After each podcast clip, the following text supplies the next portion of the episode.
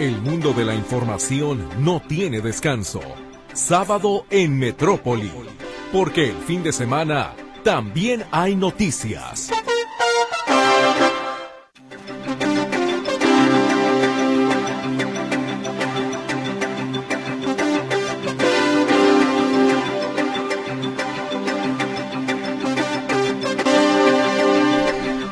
Muchísimo gusto, como cada sábado, darle a usted la bienvenida a este espacio informativo, Sábado en Metrópoli.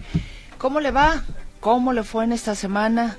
Platíquenos. Aquí estamos ya todo el equipo en esta mañanita fresca, pero rica hasta eso. Espero que la pase usted muy bien en el fin de semana y le saludamos como siempre con mucho gusto mi compañera Luz Balvaneda, Luis Durán y ante este micrófono ante su servidora Mercedes Altamirano.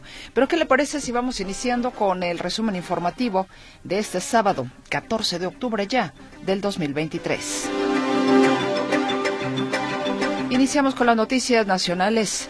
Las precampañas para las elecciones del 2024 iniciarán el 20 de noviembre y concluirán el 18 de enero del próximo año, acuerda el Consejo General del INE. Morena define a sus cinco aspirantes a candidatura a la Ciudad de México, así como de otras entidades del país. Dos aviones de la Fuerza Aérea Mexicana vuelan a Medio Oriente en una segunda misión de ayuda para repatriar a conacionales que se encuentran en la zona del conflicto armado entre Israel y Hamas. El presidente Andrés Manuel López Obrador confirma que se investigará el desplome de un helicóptero de la Fuerza Aérea en Durango, aunque todo indica que se trató de un accidente. Protección Civil de Guerrero tiene un registro de 4.000 viviendas afectadas por las lluvias ocasionadas por la tormenta tropical Max, que pasó por la entidad. La Fiscalía General de la República recurrirá a la Suprema Corte para echar abajo el amparo que tiene a Mario, Aburto, a Mario Aburto Martínez, asesino confeso del candidato presidencial del PRI Luis Donaldo Colosio, a punto de recuperar su libertad. Un motín al interior del penal estatal de Las Palmas, ubicado en el municipio de Cárdenas, Tabasco, deja saldo de cinco reos muertos dictan sentencia de 70 años de prisión contra Eric Francisco N., el feminicida de Ingrid Escamilla, ocurrido en febrero del 2020, caso que cimbró a la sociedad al difundirse imágenes de la víctima. Vamos con la información internacional. Miles de palestinos emprenden desesperada huida de Gaza después de que Israel los emplazara a evacuar la zona antes de una posible invasión del enclave en una escalada bélica que amenaza con convertirse, según la ONU, en una catástrofe humanitaria. Llega a Egipto un avión con suministros médicos de la Organización Mundial de la Salud para la población de Gaza. El primer ministro israelí, el Benjamín Netanyahu, afirmó que los bombardeos contra la franja de Gaza eran solo el inicio de la respuesta a la sangrienta ofensiva del grupo terrorista islamista Hamas contra Israel. El sindicato del automóvil de Estados Unidos advierte que la huelga que mantiene desde hace cuatro semanas en General Motors, Ford y Stellantis ha entrado en una nueva fase más agresiva ante la falta de avance en las negociaciones. La Premio Nobel de Literatura, Louise Glock, falleció a los 80 años, confirmó su equipo de trabajo. Vayamos con las noticias locales. Autoridades estatales emitirán en dos semanas la declaratoria de emergencia para los municipios afectados por el paso del huracán Libia. Más de 1.600 viviendas afectadas, daños en cultivos, carreteras y escuelas. Deja el paso del ciclón en Tomatlán. Por lo menos ocho comunidades reportan afectaciones. El DIF Jalisco activará un centro de acopio a partir de este sábado 14 de octubre para recibir apoyo de la ciudadanía y ayudar a los damnificados por el huracán Lidia. Este sábado a las 10 de la mañana México, pero particularmente Yucatán, podrán observar el eclipse anular de sol, el cual volverá a observarse hasta dentro de 33 años durante un eclipse ya sea anular o ya sea total, de tal suerte que lo veremos parcial. Entonces el eclipse parcial de Sol es que queda como descentrado, como mordido el disco solar. El Pleno del Ayuntamiento de Guadalajara elimina los caballos de las calandrias Algunos regidores acusan que no se socializó con los calandrieros. Me dicen que está consensuada y yo platiqué poco antes, en cuanto conocí esto, con algunos calandrieros que tienen caballos y me dicen que no les preguntaron. A finales de noviembre estaría lista la nueva área para pacientes quemados del Hospital Civil.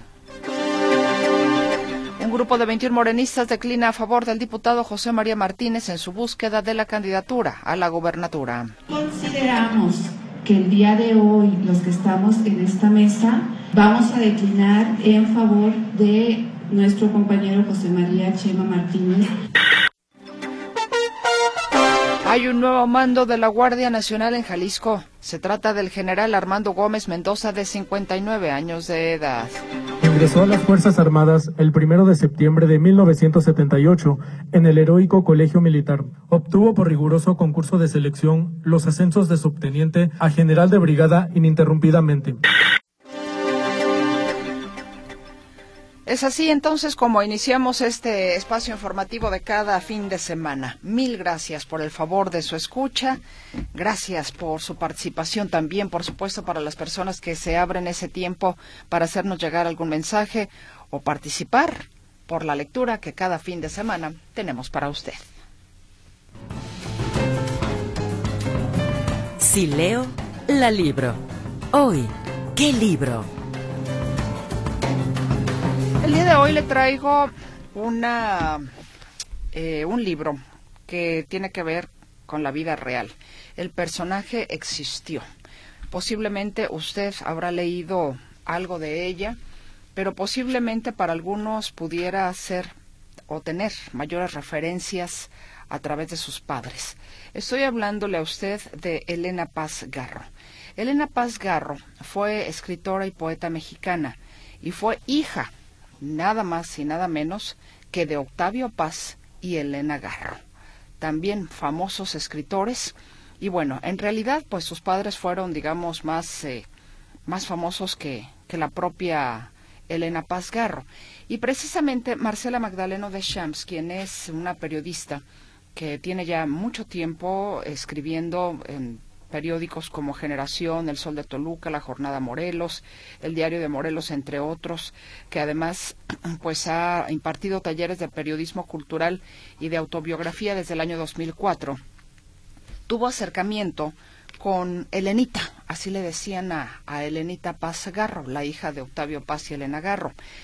Y la conoce tanto Marcela Magdaleno, que escribe precisamente este libro donde de alguna manera es una catarsis, digámoslo así, de la propia Elena Pazgarro, una mujer que tuvo situaciones muy complicadas de vida con sus padres. ¿Quién pudiera creerlo?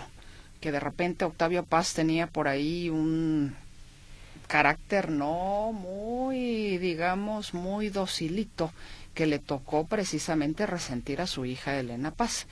Y su mamá, que bueno, pues tampoco cantaba más las rancheras con algunas cuestiones, ¿no? Como se dice por ahí. Al final, bueno, no hay padres perfectos.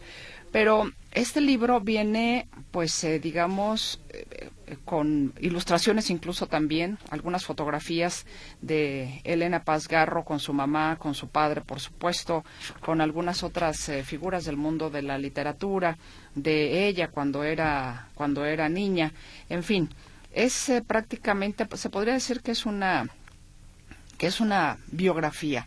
En algún momento determinado, Marcela Magdaleno de Champs, la escuchará usted también, a la autora, compartirnos un poquito más adelante cómo este libro le costó inclusive eh, que mermara su salud, porque inclusive la propia Elena Paz era un tanto cuanto demandante, ¿no? Cuando y tenía pues eh, ya estaba en una etapa de su vida cuando Marcela tiene el acercamiento con ella, en las que, bueno, pues ya digamos que su edad la hacía ser eh, o tener distintas facetas o estar de diferentes mm, modos de o sentidos del humor, digámoslo así, y entonces eso también de repente le fue un poquito desgastante el acercamiento con este personaje.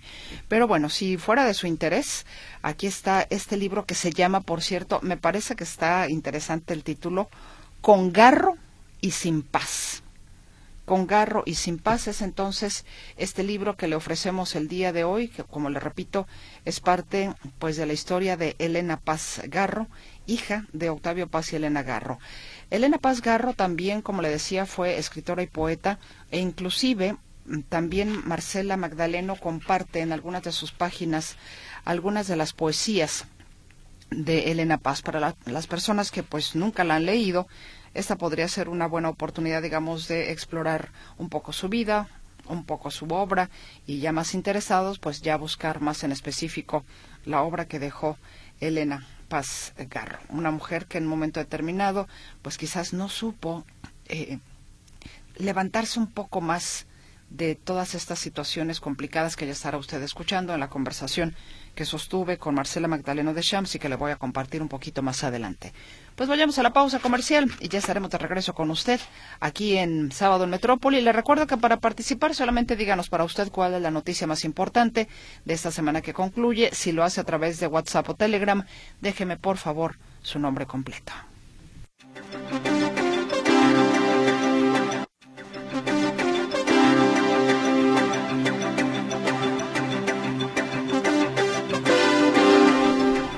El día de ayer Morena definió a sus cinco aspirantes a la candidatura de la Ciudad de México, así como de otras entidades del país. Mi compañero Arturo García Caudillo nos tiene precisamente la información. Arturo, te saludo con mucho gusto, todavía por aquí en tierras eh, tapatías. ¿Qué tal, Mercedes? ¿Cómo están, amigos? Me da gusto saludarles. Y aquí seguimos en eh, la capital del estado de Jalisco, que también es una de las entidades que fue eh, o, donde se decidieron por parte de Morena a los aspirantes a ocupar la coordinación de, de los comités de la defensa de la transformación. En este caso, eh, pues ya teníamos algunos nombres que se habían dado eh, a conocer y queda definida la lista en el estado de Jalisco con la presencia de Claudia Delgadillo, Clara Cárdenas, eh, la diputada Cecilia Márquez Alcadez, Carlos Lomelí, Chema eh, Martínez, José María Martínez y eh, don Antonio Pérez Garibay, también diputado y además papá de nuestro famosísimo y querido piloto de Fórmula 1 Checo Pérez.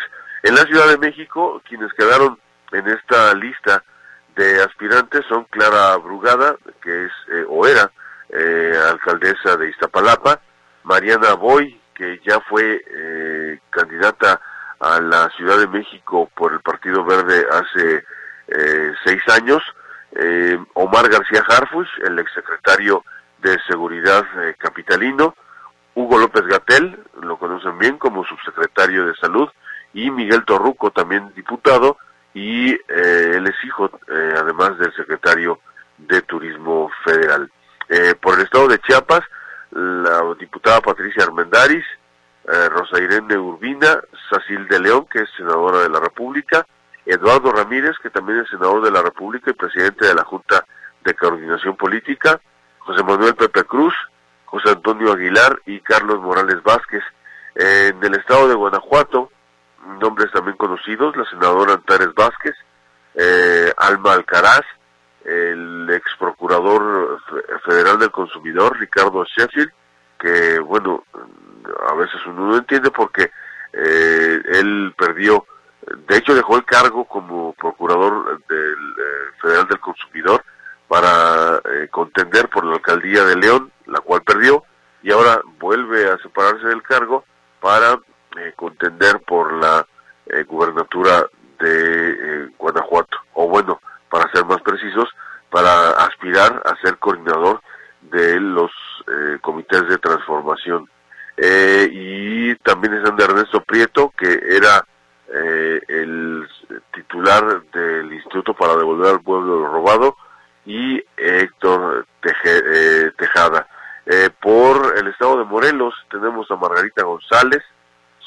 playa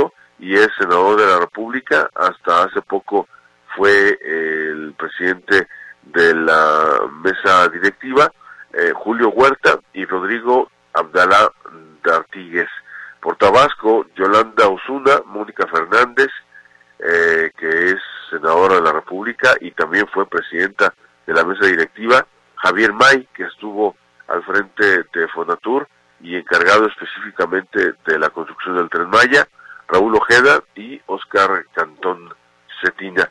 Veracruz, Rocío Nale, la exsecretaria de Energía, apenas ayer renunció al cargo eh, eh con la directamente al presidente de la República, que estuvo ayer en Veracruz, en Coatzacoalcos, ahí le renunció y ahí ya le otorgó la licencia el primer mandatario. Claudia Tello, Eric Cisneros, Manuel Huerta, eh, Sergio Gutiérrez Luna, también diputado de, de Morena, y él fuera el presidente de la mesa directiva hasta hace, eh, bueno, hace como un año aproximadamente, y Senia Escobar. Y finalmente, en Yucatán quedan Verónica Camino, también es senadora, Rocío Barrera, eh, Alfa Tavera, Jessica Saiden, Huacho Díaz, Raúl Paz y Jorge Carlos Ramírez Marín. Este último, senador de la República y hasta hace poco priista, apenas hace un mes o menos tiempo eh, cambió, dejó el partido, renunció al partido para irse al verde ecologista y desde el verde ecologista está contendiendo por estos, eh, por este cargo como coordinador de los comités de la transformación. Es la, eh, la información, Mercedes. Buenas, buenos días. La cual te agradezco enormemente, Arturo García Caudillo. Ya las cosas empiezan, digamos, a, a tomar más color poco a poco en materia, por supuesto, de elecciones. Gracias, Arturo. Cuídate mucho. Nos escuchamos el lunes y que tengas un buen regreso a la Ciudad de México. Me parece muy bien, muchas gracias. Eh, y pues nos estaremos escuchando. Seguro que sí. Abrazo. Igualmente, dos de vuelta para ti. Vamos a la pausa y ya volvemos. Sin más preámbulos, ¿qué le parece si vamos al sonido de la música, esperando que sea de su agrado? Y posteriormente le invito a escuchar la entrevista con Marcela Magdaleno de Champs, autora de Con Garro y Sin Paz, el libro que podrá usted llevarse el día de hoy, cortesía de la editorial Lectorum.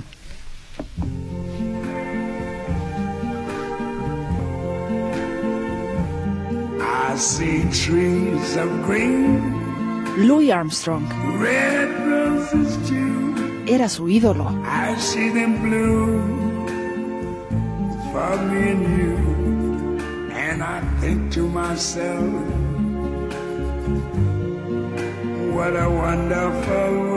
En sus primeras grabaciones llegó incluso a emularlo. Just one more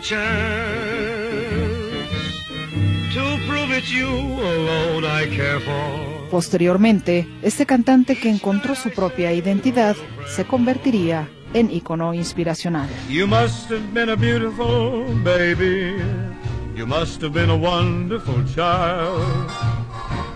Se declararon sus admiradores John Lennon, Frank Sinatra, Elvis Presley, Dean Martin, entre otros. Harry Lillis Crosby. Se muda de Washington a Los Ángeles, California en 1925 a los 22 años, dejando atrás sus estudios de abogacía para iniciarse en el mundo de la música como cantante en un trío llamado The Rhythm Boys, que fue contratado por diversas orquestas. Sobresaliendo de sus compañeros, comenzó a tejer su éxito cuando a los 25 años logra su primer número uno en listas con All Man River.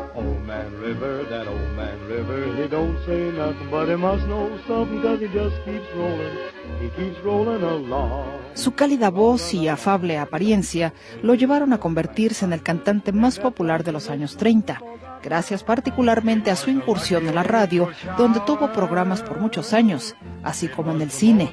Su nombre artístico fue Bing Crosby. In a five and ten cent. Oh no, it isn't the trees, it's love in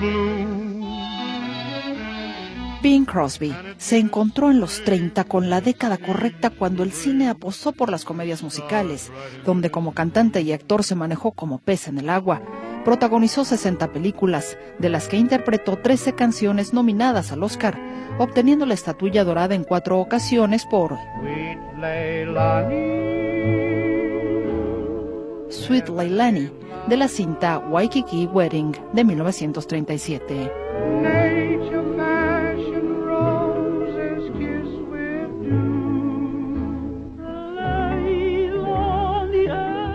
In the Cool Cool Cool of the Evening del film Here Comes the Groom en 1951.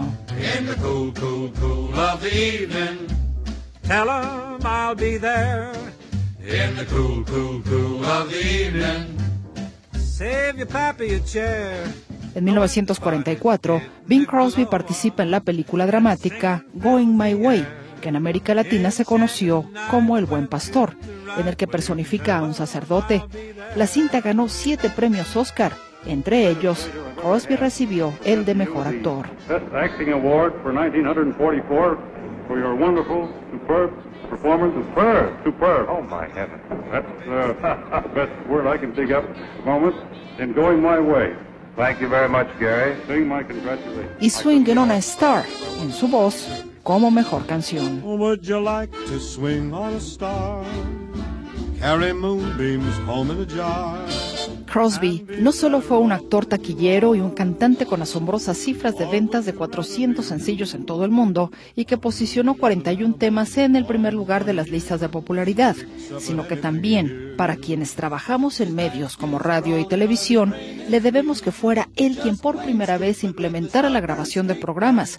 Cuando en 1947 conoció una grabadora de cinta de carrete abierto hecha en Alemania e invirtiera una considerable suma con la compañía Ampex para su perfeccionamiento y de igual manera lo hizo para el desarrollo del videotape. And now, from the Army Training Center at Fort Ord, here is a man whose only worry about the draft is that he stiffens up when he stands in one, Bing Crosby. Beautiful dreamer, wake unto me. Si usted fue llevando la cuenta de las cuatro canciones ganadoras del Oscar que interpretó el cantante nacido en Tacoma, Washington, se dará cuenta que nos falta una, efectivamente.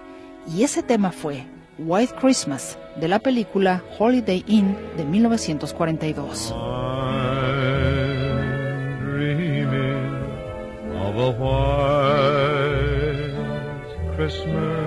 White Christmas o Blanca Navidad es la canción emblema de Crosby, que estrenó el 25 de diciembre de 1941 en su programa de radio que conducía para la cadena NBC.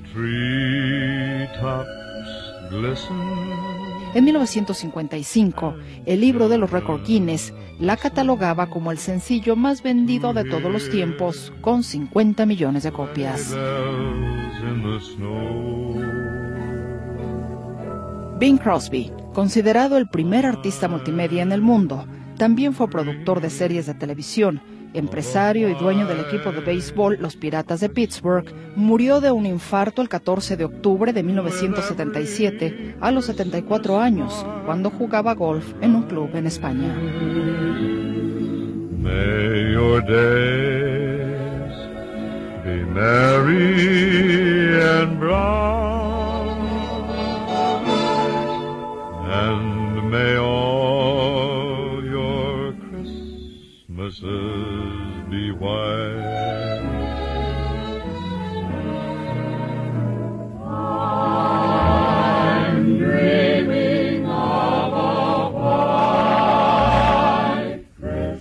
Notisistema, diseño de audio, Just like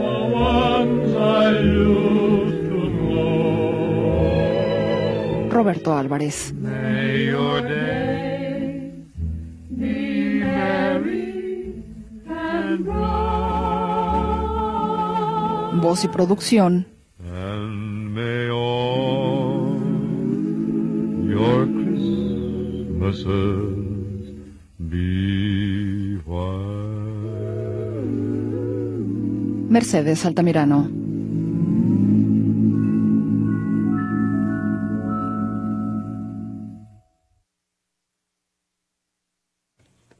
Y hoy tengo el gusto, como ya le había adelantado a usted, de poder conversar con Marcela Magdaleno de Champs, quien es la autora precisamente de este libro que el día de hoy usted podrá llevarse a casa, Con garro y sin paz más o menos le había dado yo una pincelada de lo que usted podrá encontrar en esta novela, pero me parece que, que mejor que Marcela nos pueda platicar más al respecto de, de esta obra suya. Marcela, bienvenida. Muchísimas gracias por tomar esta comunicación para sábado en Metrópoli.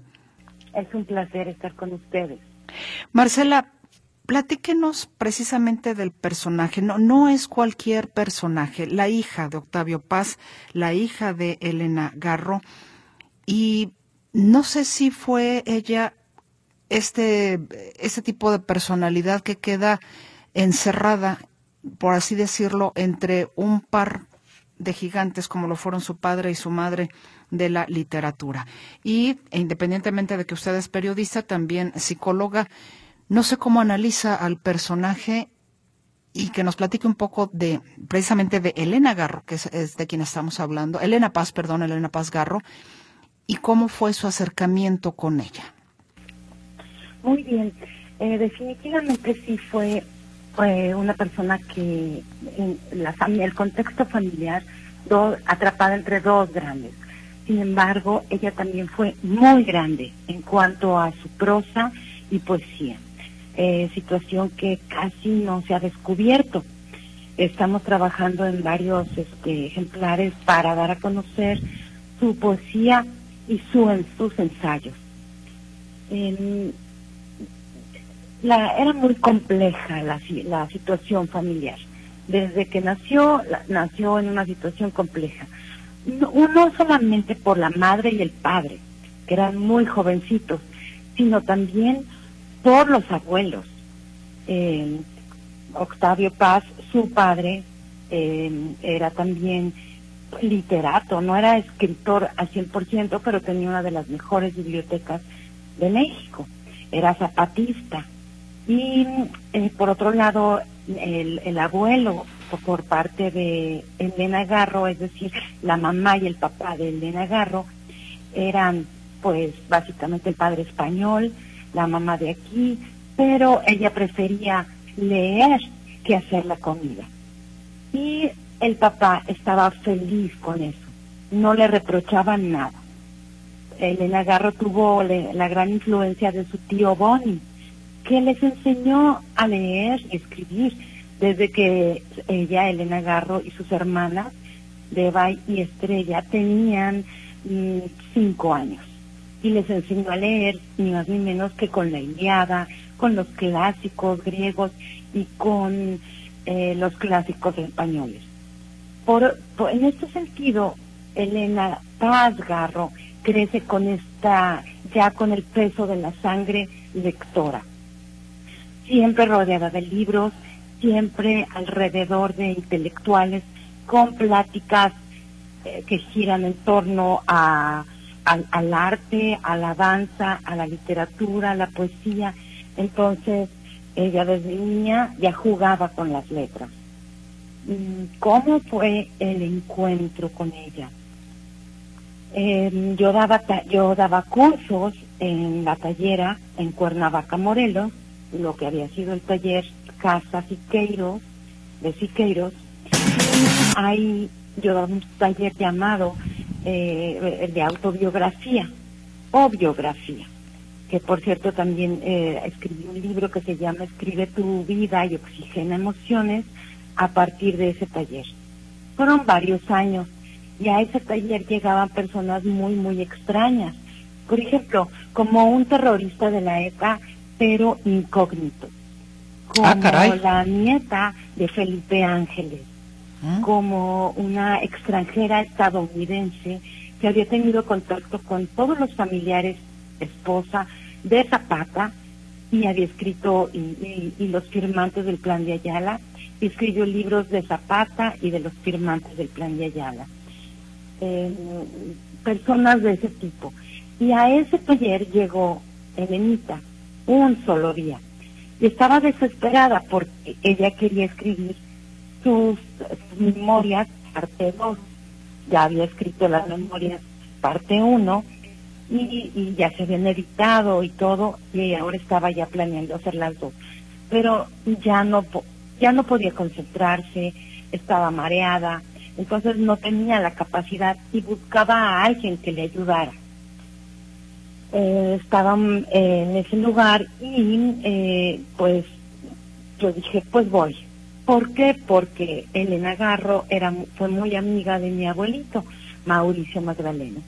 Entonces dije, bueno, es un buen, momento para, mm, para recordar, incluso podemos quizás escribir algo acerca de la relación entre Elena Garro y Mauricio Magdaleno. Entonces así fue como empecé a ir a su casa en Cuernavaca, Morelos, y así es como inicia la novela. ¿Cómo fue el encuentro con ella? ¿Qué fue lo que encontré en esa casa de bajada de la luz?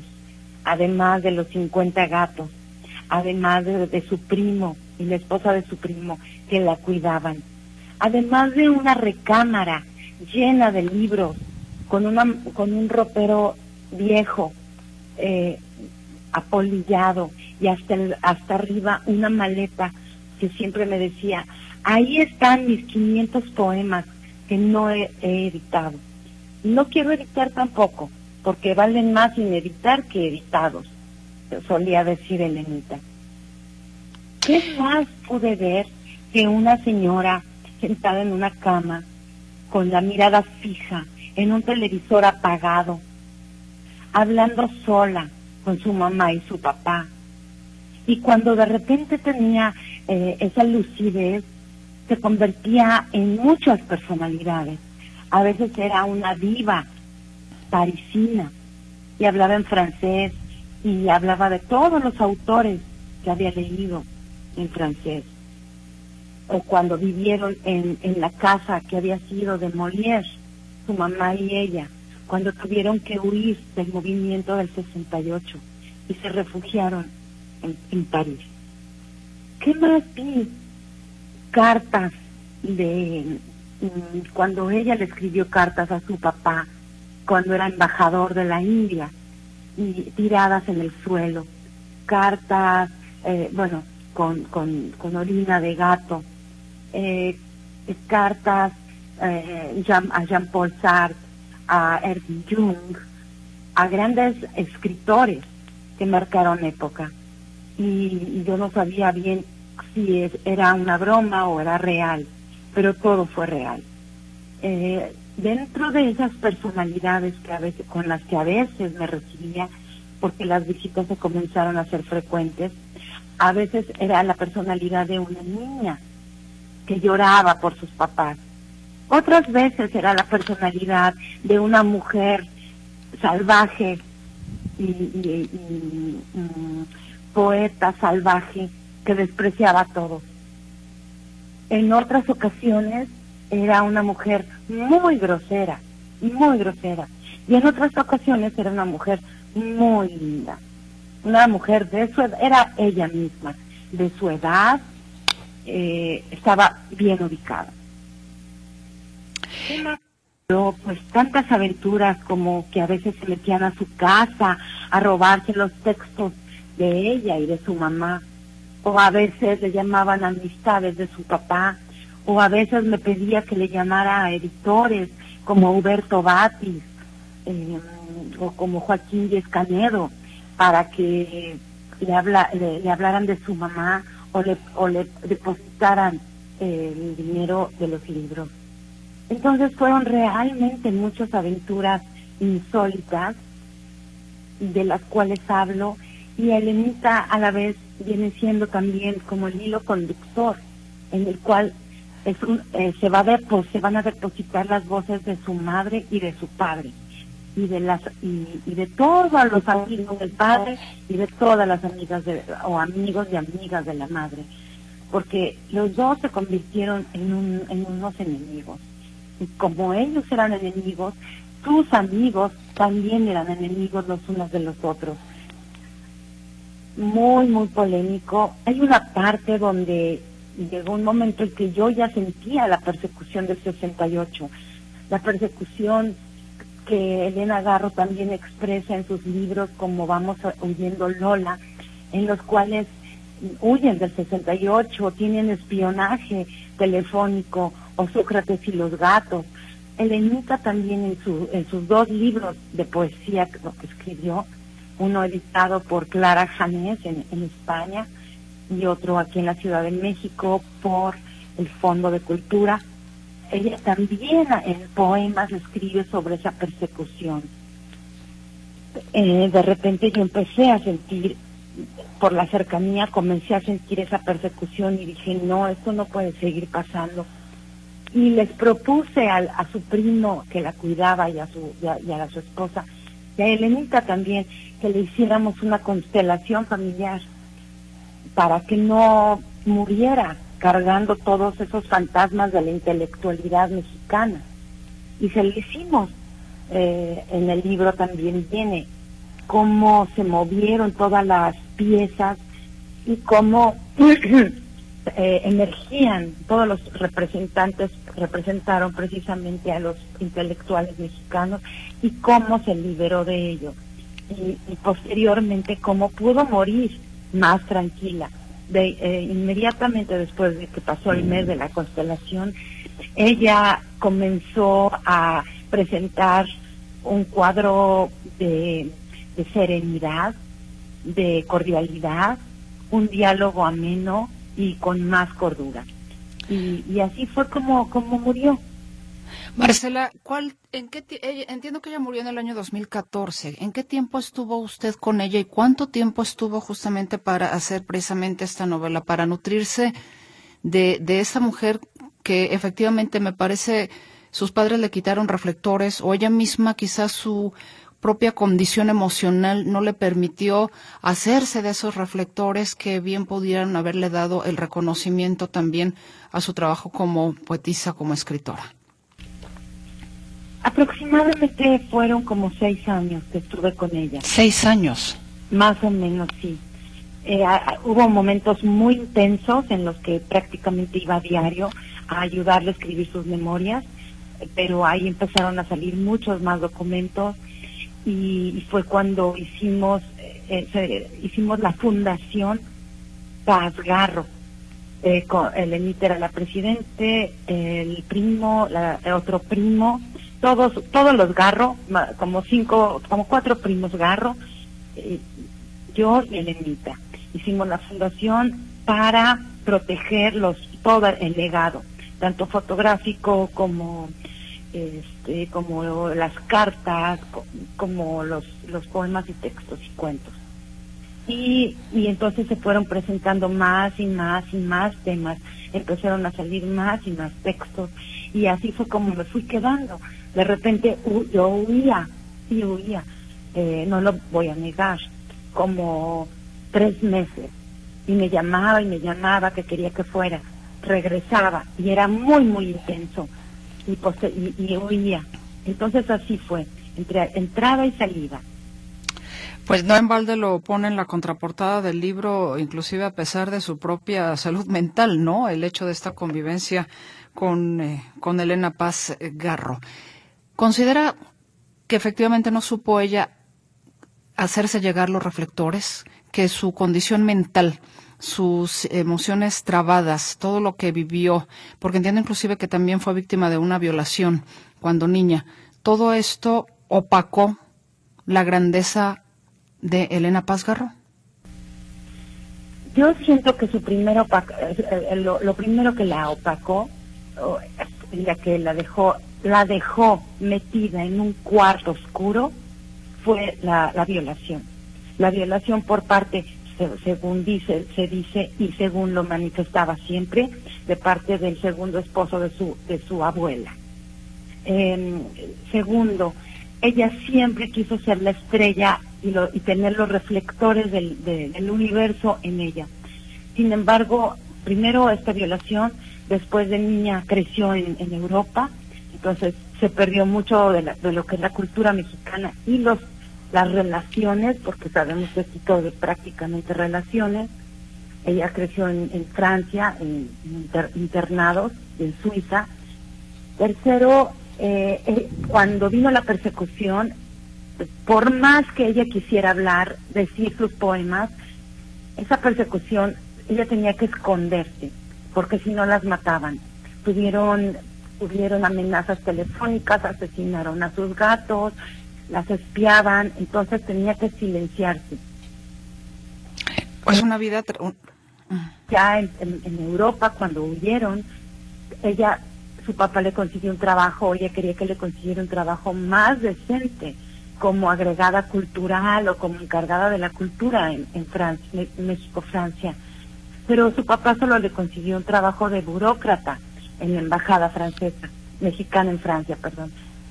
Y eso también la tuvo opacada. Y siempre lo, lo, lo protestaba, siempre lo, lo, siempre se quejaba, tenía un gran resentimiento contra ellos. Pues es y precisamente una de las personalidades que tenía cada vez que yo llegaba a su casa era de viva.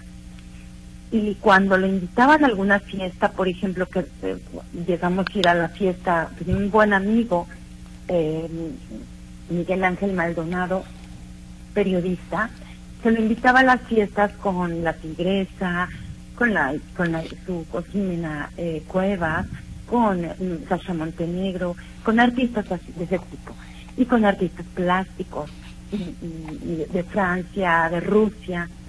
Y ella, se, ella pedía a su primo que la llevara al salón de belleza. Estaba como 10 horas en el salón de belleza a que la transformara y ya se iba al evento. Como entonces, básicamente así fue. Pues Marcela, es un libro realmente muy, muy interesante porque usted de primera mano, ahora sí nadie se lo cuenta, como dicen, pudo mm, retratar, hacer una radiografía de Elena Paz Garro. El título, sin duda, es también maravilloso, con Garro y sin paz, haciendo alusión, por supuesto, a los apellidos de, de su madre en primera instancia y el de, el de su padre, una mujer que pues quizás no o, quizás al final de los días, de acuerdo a lo que usted nos comentaba, pudo encontrar cierta paz. Y en el libro también para nuestra audiencia que nos escucha podrán encontrar fotografías de Elena, de su mamá, en fin, varias fotografías que ilustran parte de su vida, los poemas también de Elena Paz, hay algunos maravillosos, realmente la invitación es a descubrir a, a Elena Paz y creo que ese es el, el trabajo que, que, mucho vale la pena y la portada también, una fotografía que entiendo es de Juan Rulfo. Juan Rulfo le tomó esta foto a Elena Paz. Exactamente. me contaba Elenita, estaban, estaba ella haciendo ballet, estaban en la Ciudad de México y Juan Rulfo solía ir a visitar a su mamá pero estaba su mamá estaba en una de esas semanas en las cuales encerraba toda la semana eh, ahora sí que toda la semana en su cuarto y no salían para nada. Eh, yo creo que nada más a tomarse su tequilita y a comer algo. Y llegó Juan Rulfo y Elena Garro no le abrió la puerta de su recámara y él, vio a Elenita haciendo ballet, la vio y le dijo, por favor, ¿te gustaría posar para mí? Y como ella sí se sentía como, como actriz, eh, como Kim Novak, la confundían, entonces posó para él, fueron unas, yo creo que unas 10 fotos y la portada es una de ellas. ¿Qué edad eh, tendría aquí? ¿Qué edad tendría Marcela? Como unos 17. Sí, se ve adolescente, efectivamente. Pues Marcela, yo le quiero agradecer infinitamente de verdad que nos haya tomado esta comunicación, que nos haya introducido un poco más al mundo de Elena Paz Garro, porque aparte también es el tema de la, de la salud mental, ¿no? De, de lo que se carga a veces como seres humanos, del entorno. Entonces es una historia muy, muy interesante y de verdad gracias por, gracias por compartirla. Gracias también por haber eh, soportado seguramente estos jineteos de las diferentes personalidades de Elena Paz, pero un trabajo periodístico maravilloso y por supuesto también como, como psicóloga creo que logra usted eh, darle una, retratar al ser humano, sin más allá, sin más acá, lo, lo, lo que fue Elena Paz. Muchas gracias, Marcela. Gracias y invito a todo su público a que lean el libro para conocer la historia de la literatura mexicana. Y gracias también a la editorial Lectorum, que es la que edita este libro, que ya lo podemos encontrar, ¿verdad? En cualquier librería. Exactamente. Marcela Magdaleno de Shams, muchas gracias. Un gusto platicar con usted.